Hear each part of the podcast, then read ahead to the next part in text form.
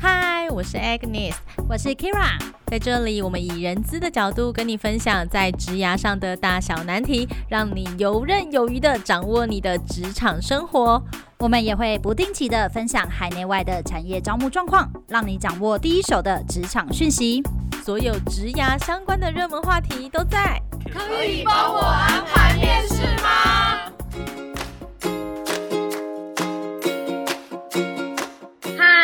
大家收听今天的，可以帮我安排面试吗？我是主持人 Agnes，我是 Kira，我是 Lilian。是的，今天呢，我们的主题呢是一个特别节目，也就是 COVID-19 后疫情时代的员工工作需求。你 work from home 了吗？你 work from home 了吗？我 work from home 啊，我现在 work from home 啊。我们公司现在全部都 work from home 的状况，然后原本一开始做分流，但现在看疫情好像越来越严重的趋势，所以我们现在大家都是 work from home，在 work from home 之后，大家觉得蛮崩溃的，因为我们就开始发现了非常多的问题。对，有非常非常多的问题，我们也希望可以透过今天 podcast 的节目来跟大家分享一下，在 work from home 期间或者是在疫情期间，你最在意的事情是什么？我们今天跟大家聊一聊。我们要跟大家分享一下我们这一次公司出的一个后疫情时代的员工工作需求的调查。对，毕竟我们现在节目是万宝华爸爸所冠名的，那我们今天呢就会运用到我们万宝华所提供的资讯。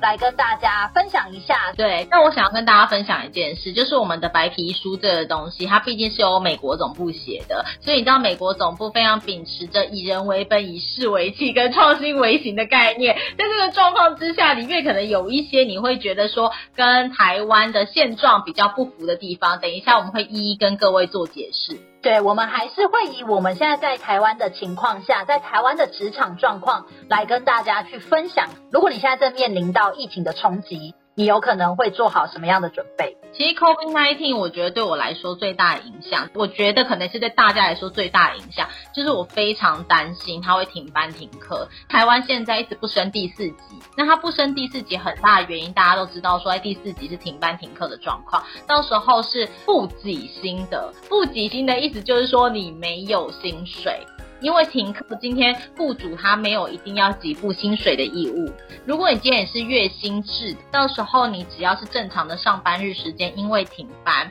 雇主不给薪，你的收入瞬间会锐减。那对我来说，像是我是有房贷的人，我就会非常担心。如果我今天跟我老公两个人忽然都没有经济的来源，我们的存款你可以撑多久？因为我看网络上也很多人在讲说，拜托，如果今天因为突然疫情的关系，导致你就付不出房贷，这样的话。话你应该要检讨你自己为什么要买房。可是我觉得事情不是这样子说，因为当时你要买房的时候，是你存了很多的钱，那你好不容易可以买下了这样的一间房。不是每一个人都是有钱人，我们又不是富二代，所以对我们来说，我们是每个月的薪水就付了房贷之后，你还有一点点的存款，省吃俭用把它存起来。那这些存款可能是未来你要生小孩，或是你要出国旅游要做运用的。那在这一次之后，我可能就要把这些钱拿来付房贷，大楼的水电要不要继续出？大楼的管理费要不要继续出？你爸爸妈妈要不要继续养？这一些可能你不吃不喝，两个人加起来闭着眼睛就十几万就出去了。所以对我们来说，你的存款可能本身就已经没有那么的丰厚，最多可以让你支撑几个月。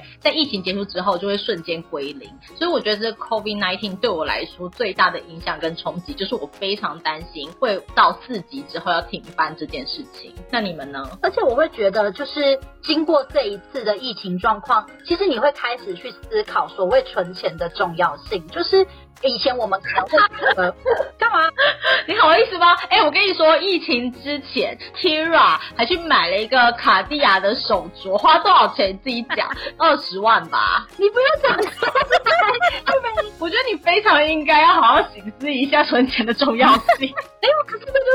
情带给我的醒思啊！我以前会觉得我的预备金大概准备 baby 二三十万就够了，但我现在就会开始思考说，哎，不对，因为疫情这种状况，我没有。征兆没有缘由，所以我的预备金一定要更高。我觉得我们算幸运，就是我们的工作产业并没有真的受到极大的冲击。哦，对啊，的确。但是那是因为现在并没有真的到自己的状况。但如果今天真的封城了、停班停课了，无论什么产业，其实是没有办法继续有薪资来源。那这个时候，我觉得就会造成蛮大的恐慌。真的蛮大的恐慌，而且 Lilian 是有小孩的人呢。就是以台湾现在的状态是小朋友全部停课，可是家长还是要持续上班嘛？对对，没错。所以其实其实现在小朋友就是，如果爸妈一定要出门出去上班的话，你一定要想办法找人家顾，不然就是你必须请防疫照顾假。那如果你是 work from home 的父母的话，你一定就是边顾小孩边上班的状态。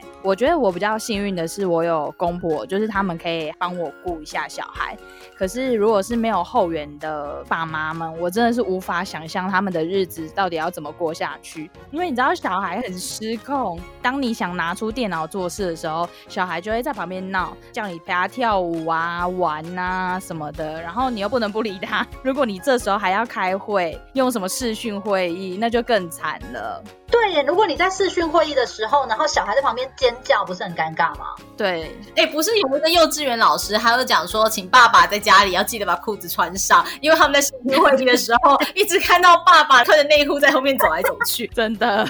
就是没有办法，因为你如果是身为父母，这个时候就是必须同时又要工作又要顾小孩呀，大家真的是不容易耶。我们三个人是三种例子，哎，就是年生嘛，我是有结婚没小孩，一个是有结婚有小孩，最凄惨的那一种。哎，我完全呈现了疫情带给我们冲击，我们的烦恼是完全不一样的。根据调查显示，COVID-19 对全球的雇员来说，大家最紧张的一件事情就是能够保住工作就好。因为如果今天是封城的话，大家都没有办法上班。刚刚不是有一则新闻出来吗？这一次我们的疫情的全国三级警戒延到了六月十四号，CDC 一公布了之后，有个网友就直接大哭崩溃，就说延到六月十四号，他老板说真的撑不下去了。对，刚刚看到那个新闻，真的很冲击耶。这时候真的觉得存钱的重要性。对，开始有了后，想要卖手环了吗？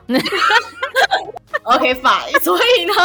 全球经济展望不明确的状况，大家最在意的就是就业议题。在这段时间，想要离职的人一定会变少，这时候反而会希望说，我可以能够保住工作，那是一个最好的状况。那大家最担心的一样是经济问题，这也是政府为什么没办法随便升四级的原因，因为连我们都想得到，这些产业的冲击有多严重，全部停班的状况，我们最赖以为生的那些制造业，我们的半导体、我们的晶片、我们的产线这一些，全部都不能做。那所有的经济活动都暂停，股汇市也暂停。在这种状况之下，台湾的经济可能会面临到没有人可以承受的一个状况。再加上我们刚好提到的，有些人有贷款，有些人有小孩，那这个时候你的房贷付不出来，信用良好的状况，去跟银行申请 extend，就是所谓的展延，二十年延成三十年，三十年延成四十年，那看银行要不要让你延，但你还是得要消耗你的存款去付这些贷款。那最糟的状况就是房车被法拍，这时候你就会开始影响到台湾的金融系统会混乱，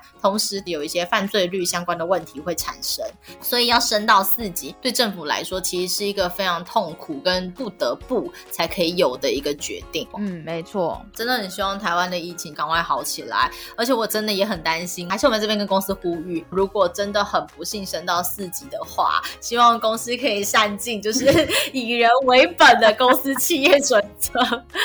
继续聘用我们哦，也继续聘雇我们。再来的话，我们就要讨论在这次疫情的冲击力，不管是性别，或是每一种千禧世代、S 世代、Y 世代、Z 世代的人，都造成了不同的冲击。首先，我们就先来讲以女性跟男性来说，两位觉得有什么样的差别？我觉得对女生来说，就是像刚 Lilian 所提到的防疫照顾假。对女性来说，她们得要开始请防疫照顾假，照顾因为停课而在家的小孩。嗯，可是你不觉得这件事很有趣吗？为什么你第一个反应是防疫照顾假是女性在请的？就一般经济的分布状况，女性薪资方面稍微低于男性啊。那如果爸妈一定要有一个人请假的话，那当然如果女性的薪资比较少，那就会牺牲。对，我觉得这好像跟产业别也是有关系的，因为对女性来说，大部分的女性所从事是的，可能是比较像是零售或服务或餐饮业，那相较的风险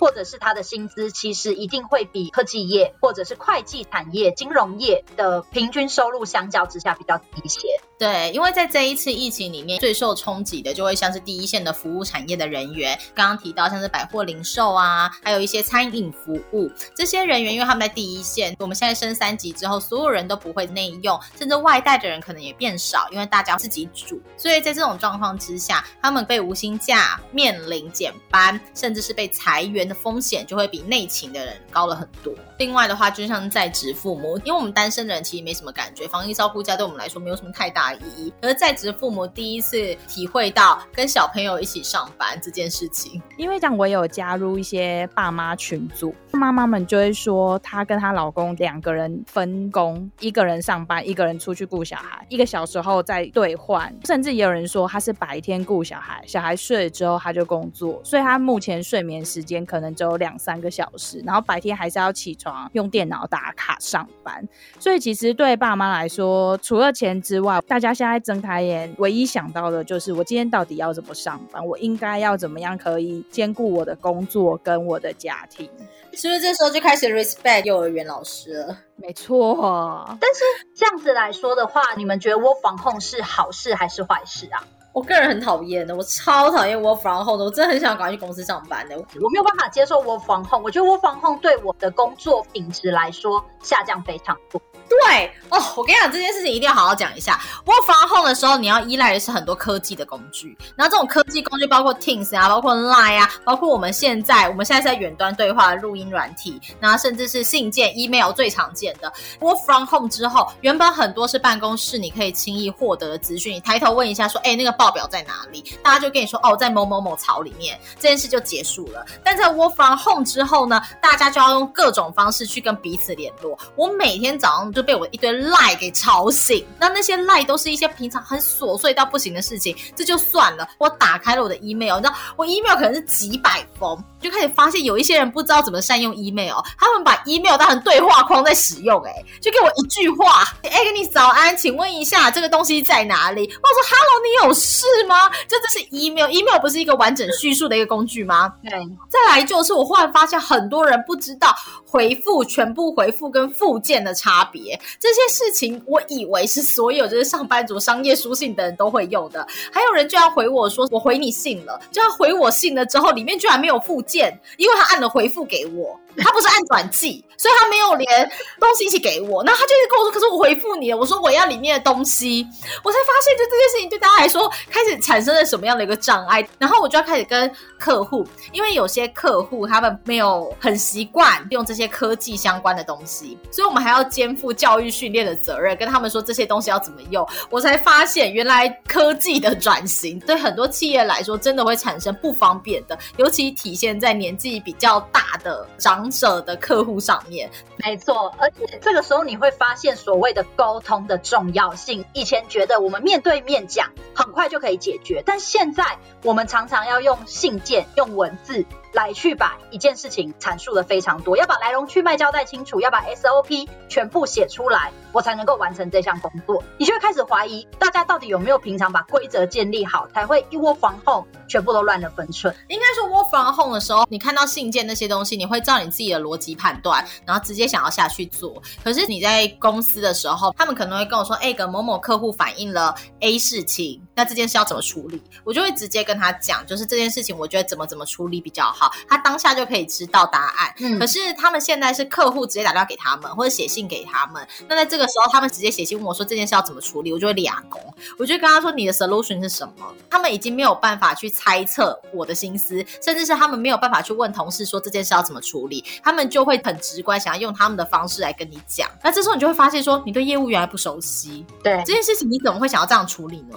没错，你对业务到底熟不熟悉，完全可以体现出来。当今天我我是用信件或者是用讯息的时候，我非常常得到的讯息是，这是在讲什么。或者是不问，直接依照自己的判断，觉得哦，我应该要完成的可能有这么多，但交出来之后，你才会发现没有，你方向完全搞错。所以其实 work from home 是一次绩效考核。以前的时候，你可能会以为你的员工都已经懂了，你的同事都已经懂了。后来在这一次 work from home 之后，你才发现哦，原来他们不懂，原来他们还是不知道这件事情。所以我觉得这是一次绩效考核。这真的是一个检核大家有没有内化你的业务内容的时刻了，就是现在。对对对，天哪，我没有想到 work from home 我们可以讨论的这么深。生。我们 work from home 的那个冲击真的太高了，而且到底谁跟你说 work from home 很爽？因为我们有些客户七八点就上班，他们就开始会寄信给你，这话你就可以一整天上班的时间。我常常没有吃午餐，没有吃晚餐，然后早餐就喝一杯咖啡哦。等我醒来，发现说哦，我肚子饿了。那时候已经晚上八点多九点，我昨天晚上的晚餐是泡面加蛋呢。我当下觉得说，我觉得我 work from home 已经完全没有公领域跟私领域之间的差别，虽然本身就已经没什么差别了，但是以前的时候我还是会觉得，就是我下班了。我现在在这个时候完全从来没有觉得我在下班，因为每个人都觉得你在家，你很爽，你应该要就是随时随地 on call。对，这到底什么逻辑呀？我在家不代表我很爽好吗？我在家我还是每天在工作啊。而且我跟你讲，客户或者是谁都会觉得你 work from home，你就可以讲电话了，因为你旁边没有人，所以你可以随时随地讲电话。我每天早上开始讲电话，讲讲讲讲讲讲到下班，下班可能已经晚上九点了，电话还是会订来。喂，我就觉得我快要疯了，我真的很受不了 work from home 这件事情。可是 work from home 是不是让会议变多了？很多，爆炸多。我跟你讲，因为大家就觉得说不行不行，我不想再写字了。我觉得我们很多事情都要面。对面讲，con call 不断。但我跟你讲，其实我最讨厌是视讯，我没有很喜欢视讯，因为有的时候我觉得 work from home 最大的好处就是我不用每天早上九点，就是九点之前要起来洗头。就这件事情对我来说，我觉得蛮好的。而且而且因为我以前就是日抛，日抛很贵，所以我现在也可以每天戴着眼镜。所以每一次的时候，他们说，哎，我们就要开一个要 call 一个 meeting 的时候，我说可以 con c o 吗？可以不要视讯吗？我现在没洗头。我觉得我人生唯一获得的好处，从 work from home 里面。如果客户是只要线上会议一定要开镜头的，不然他没有看到你，他会觉得你没有在跟他对话。因为我最近开了非常非常多的线上会议。但是对于父母来说，work from home 的最大优点就是因为我们要自己煮饭烧菜，在通勤上班跟下班的可能加起来就有两个小时。我们可以多陪小孩，跟可以煮饭，可以做家事，这是我觉得在 work from home 最好的好处。那当然啦，还有就是很邋邋遢遢，不用化妆，夹一个鲨鱼夹就可以工作，这也是一个我觉得蛮好的优点之一。那我觉得我 work from home 的最大优点，就是因为我回到家了，所以我的三餐呢会有妈妈帮我煮好。哦，对，爱妈妈，爱妈妈，而且妈妈会心疼，妈妈就觉得说，你怎么可以这样每天都。不吃东西太担心身体了，所以他今天下午就告诉我说，今天晚上炖鸡汤好不好？我帮你加姜，这样可以去寒。我说好好都可以，你开心就好，超高兴的。以前的时候我都要买外食哎、欸。好了，等一下你们两位，我们先回到我们录音的现场。OK fine。Lilian 的功用出现，他的功用就是在我们这样胡乱讲话的时候，你知道这是我们这个礼拜哎。work from home 多久啦、啊？已经很多天了吧？快两来了，一个多礼拜吧。我们我们三个终于有时间聊一些屁话。你知道我跟 Kira 还有那个 Lily 很久没有联络，了，因为平常上班太忙了，每天都在生气。然后我们聊其他的，我们聊其他的。work from home 这件事情上面，应该有让我们体认到，千禧世代还有 Z 世代的人。他比较能够适应这种软硬实力当下的一个变化，就像我们刚刚说的，像我们的客户如果比较年长的，或者是他们的公司企业本身没有在做科技类的转型，他们没有办法在短时间之内整个 IT 部门去支援公司的从外网连内网啊，公司的硬体设备这些应该要怎么做，会导致他们没有办法快速的因应。那在疫情严重的时候，就只会要同仁说，你们还是得要来上班，可能就会产生一些同仁的怨怼。当然还有。疫情的风险会增高，可是如果这间公司相对可能比较年轻，也比较有制度的话，年轻人很快的就可以提出想法。例如，我们可以用 Google Meet，可以用 Teams，或是我们可以用各种方式来达到我们的工作成果。对，而且比如说，我们本来会有非常多的实体的活动，但是当今天疫情产生之后，我们的的同仁可以很快速的提出所谓的解决方法，不要取消，而是改变。我们利用科技的力量来让这个活动可以顺利进行，也让一般的民众或者是学生，他们原本可以参与的权益不会受到影响。那我觉得这 S 世代在这一次的疫情当中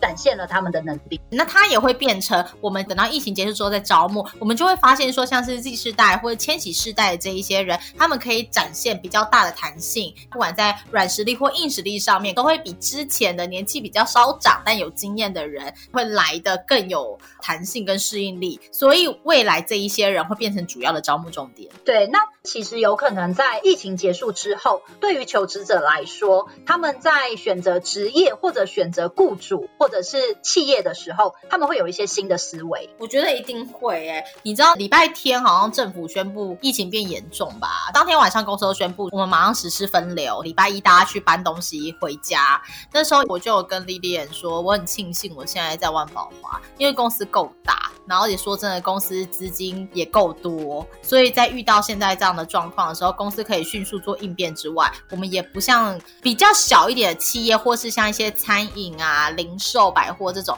你会马上面对到是我会不会被放无薪假。像我们目前暂时都不会有这样的困扰，因为知道公司还是业绩是一个非常稳定的状况，你会感觉到你被公司保护了，我们就是有一个大的保护伞那种感觉。嗯，而且同时，像在硬体的器材啊，然后我记得去年我们也有做过分流嘛，所以其实员工们都演练过，也熟悉这个方式了，也是很好上手。再加上硬体的部分都可以支援，对，所以我觉得是有差的。就是在这次疫情结束之后，像是百货、零售、餐饮服务业的这一些第一线员工，你一定会开始在想的是，我是不是要继续待这个圈子？在遇到这种事情的时候，你才有选择权。所以像我们刚刚提到的那一些休闲餐旅业，他们需求可能会趋缓。当然没有错，你在短时间之内，比如疫情结束，一定会有爆炸性的大吃大玩大喝。可是这个就会让现在已经受到疫情影响的人开始觉得我要转职，嗯，开始思考这个问题。对，然后到时候重新进入的那些 rejoin 的那些人，他们可能是新血。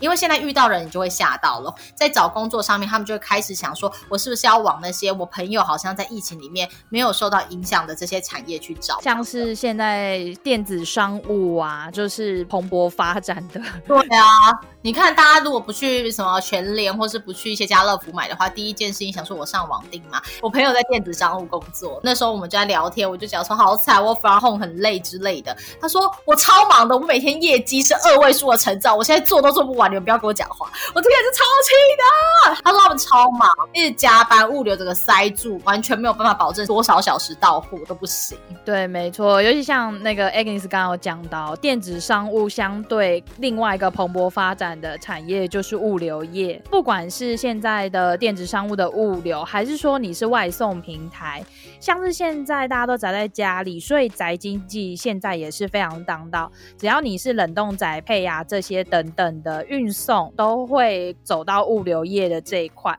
所以其实物流业现在也是一个很蓬勃发展的产业。所以我觉得对于产业来说，也可以开始试着去思考，我们接下来的商业模式是不是应该要倾向的是所谓的无接触也能够完成的状况。这我觉得是在产业界或者是企业主可以开始去部署，或者是开始去思考转型的部分。然后接下来的话，对于员工来说，比如说批发零售跟休闲产业开始需求减缓之后，你想要进入到其他的产业，这个时候其实你的软技能就会变得很重要，尤其是像我们刚刚所提到的，你对于科技的适应，你对于现在世代在转变有哪些的新兴的媒体，或者是你的沟通能力跟适应能力，在这个情况下，你就要开始去思考怎么加速自己在这一方面的技能，你也才有办法做职业的转型，或者是跨领域的工作。对，我觉得 COVID-19 其实重塑了我们对技能的需求还有想象，像以前的时候，我都会觉得反正上班就是这个样子，可是在这 COVID-19 之后，我就开始很积极的想要去学一些像是 Power BI。然后或者是开始去研发说，除了 Google Meet 跟 Teams 之外，有没有其他可以去使用的一些通讯软体？以防今天客户突然告诉我说，我是用一个什么新软体，然后我什么都不会，所以我就开始对于技能需求这件事情开始转向比较科技类的东西，然后可以实际应用在工作上。那也因为 Work from Home 之后，我就开始很强调沟通力跟适应力，还有一些什么主动积极啊这些东西。因为其实你看不到员工，我就会知道说，在接下来疫情结束之后，我的 training 我会希望。主要着重在哪一些？还有就是所谓的应变能力吧。就像政府其实在公告呃升三级的时候是在假日，但是呃有非常多的人力的状况其实是需要及时处理的。那这时候你会开始去审视，你有没有办法跟着政策一起去加速自己在工作上面的脚步？尤其是这时候你会发现，有一些人他能够很快的做出应变能力，可以提供一些 solution，但有一些人他没有办法，他不知道自己要怎么样去面对这样子的一个紧急状况。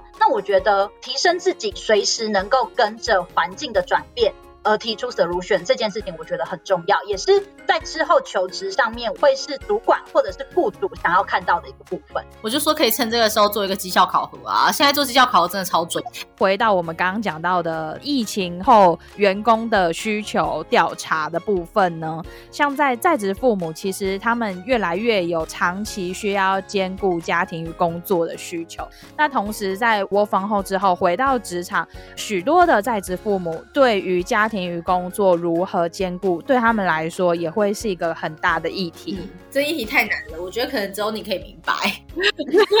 对，就在职父母他们重新回到职场来之后，他们就会有一些想法。这边就是我在前面有跟大家提到的，这是美国人写的。所以呢，美国人他们在 work from home 之后，他们产生一个想法，就原来其实我们好像不需要办公室，那公司业务好像还是可以把它弄得好好的。的确，在美国开始有大量的这种想法出现，那公司也开始会鼓励员工应该要 work from home，那我们就把办公室的那些平数，那把它减半，开始就是减少一些公社。对很多人来说，会觉得这件事情很棒，因为我 work from home 之后就可以照顾小孩。对公司来说，它可以节约成本。可是这件事情，我是觉得台湾不太可行。先跟大家讲一下，我们接下来会出来一个调查。那个调查是在台湾四月中的时候做的，其中呢就有讲到说，我们问了台湾一千零四十个公司的雇主，是不是愿意让员工做远距的上班？那因为当时的疫疫情状况完全是没有任何本土个案的出现，所以那时候其实我们得到的数据是有百分之九十趴以上的雇主是认为不需要，也没有这个必要，也可以反映到台湾的现况啦。台湾目前的状况，在远距上班，除了现在特别的情况，就是因为疫情嘛。除此之外，以目前台湾的雇主的倾向来说，远距上班的状况是非常少的。对啊，大部分都外商吧，我听到很多都是外商公司，那才有办法支援这一些。嗯、可能有些是我不知道啦，但我很多台资企业的朋友，他们 work from home 的状况也没有很好，那分流的状况相对的也没有那么好，可是他们有在尽力。所以经济部前几天嘛，还有出来讲，都希望企业雇主可以体谅全台湾 work from home 的状况。可以提升到二分之一，那就代表说，其实有非常多的公司还是没有实施居家上班。那这有很多的问题，包括我刚刚跟你提到软硬体，然后还有台湾中小企业起家，其实很多时候并没有这样的想法。加上我们之前有四百多天从来没有想过自己会得上新冠肺炎，在这种状况之下，是很多人是没有做准备的，没有办法及时性的这样子做阴影。所以现在就只能是大家说共体时间，我们好像也不能说什么了。但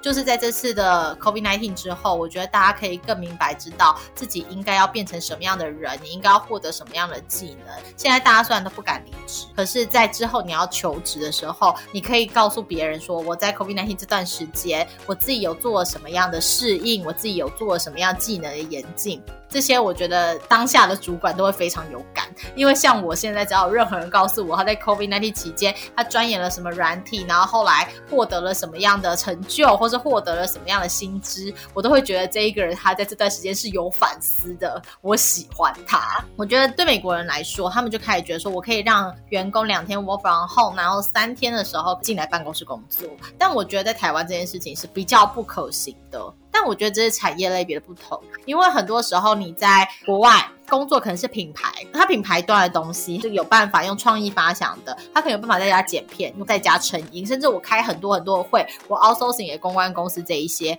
就可以把这件事给处理掉。但是台湾很多中小企业，或是很多我们赖以为生的、我们引以为傲的护国神山，这一些是产线，它就是必须要出现在那实体上面。对，我觉得应该是说，对于产业来说，我们在于执行面还是比较多的，就是我们没有办法有这么多所谓远端可以操作的部分。没错，我觉得你说对了，就是执行面的问题。台湾大部分的工作是执行面较多，不是创意构想面多，所以在这种状况之下，很难有办法真的让一个员工说：“我永远让你两天 work from home，三天的时候进公司上班。”对啊，这是产业链的问题。大家当然会倾向说，呃，可能可以 work from home。其实根据我们的这个调查中，也会发现到有很多人在 work from home 之后。他反而要回到职场，开始做正常的上班工作的时候，他反而会有一点担心跟恐惧，他害怕他可能没有办法再同时照顾家庭了，跟他可能还害怕通勤会造成他。非常大的时间支出，这可能是他在 work from home 所得到的利多，但是回到公司工作之后，不见得这些利多可以存在。这件事情我觉得会体现在所谓的性别吧。女性在家，她可能可以同时处理家务，可以同时煮饭，可以同时照顾小孩跟家人。但是当今天回到职场之后，她的工作跟家事必须分开的时候，那她可能会开始有一点犹豫。可是对于男性来说，他是不是反而会对于觉得他回到职场可以离开家庭，对他来说反而可以把公司分开，是获得的更多的。可能对他来说，这样子的工作环境才是他喜欢的。嗯，这个报告是这样子呈现的啦。但是以目前现在疫情状况正在进行中，如果是以台湾现况的话，可能也要等到后疫情阶段，我们才会知道目前台湾实际的现况。那就是跟大家分享一下，我们这份是由。国外来一个报告跟那边反映的现况，对，因为。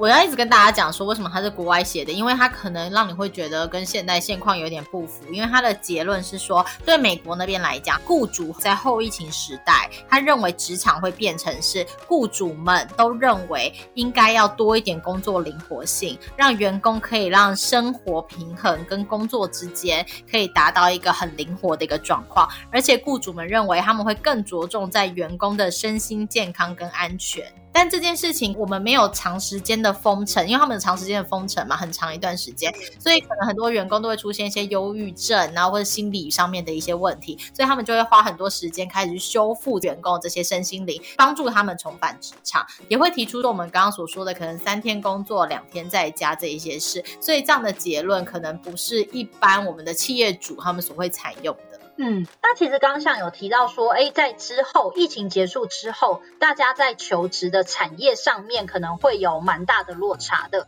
可能会比较倾向是，哎，可能商业转型或治安的工作，但是像是第一线服务啊、零售、娱乐、餐厅的需求反而会减少。但是我觉得在疫情当中，还有一群人跟特定的职业，其实是。呃，可能在这个时候突然被重视到的，其实像是医院或者是所谓的物流人员，他们的工作呢，在这段时间我们会认为他们是不可或缺的，因为如果没有他们，我们在疫情的情况下，我们的生活是没有办法继续营运的。那你们觉得这些不可或缺的员工，比如说医生，或者是物流人员，或者是外送人员，你觉得他们在疫情期间应该要支付比较多的薪资吗？我觉得应该耶，而且我一直以来都非常觉得医护人员的。一些辛劳，我们以薪资来看的话，对他们来说其实是非常不公公平的。因为像我朋友是医生，在这一次的时候，我就非常 respect 他。他一发生事情的时候，筛检站一出来，他就马上报名，他就说还要去第一线做筛检。然后后来在这次重症的病患里面，他也马上就说还要去重症病患里面负责。所以我就觉得，医护人员在这个时候，我们都会要求他们要有强烈的道德感，或是必须要守护我们，好像这是医护的天责。但是我们却在薪水上没办法去弥补他们，这件事本身就不合理。甚至我也觉得，在疫情结束之后，我们也都应该要给这些医护就是一定程度的尊重，甚至也应该好好思考一下，他们的薪水是不是跟他们辛劳、他们他们风险其实不成正比的状况。对啊，因为他们的风险其实相对比较高，可能现在在疫情期间，我们会很 respect 他们，比如说医生或者是外送人员，我们都会很感激他们。但是在疫情结束之后，我觉得大家应该要去思考的是，他们的劳动权益有没有受到保障？对啊，所以一个 work from home 这件事情，是不是让我们有很多很多的思考？对，会开始。去思考疫情所带来对于产业的冲击，还有工作模式以及工作的技能。嗯，其实也还是很希望以目前的疫情状况能够越来越平稳，再加上希望大家都可以没事不要外出，没有必要千万不要外出。对啊，那我们今天呢，特别节目就在这边告一个段落了。希望呢，我们台湾的疫情可以赶快趋近于平稳。那我也希望各位，我们没事呢，我们就待在家，不要出去，勤洗手，用酒精消毒。那我们会很快一起度过这一次危机的。那其实我们可以顺便预告一下我们下一集的节目，因为现在不出门，但是在面试还有招募人才上面，其实也改变了非常多的方式。使用视讯面试会有哪一些重点呢？是大家要注意好，我们就在下一集的时候再跟各位做分享喽。那我们就下一集再见，拜拜，拜拜。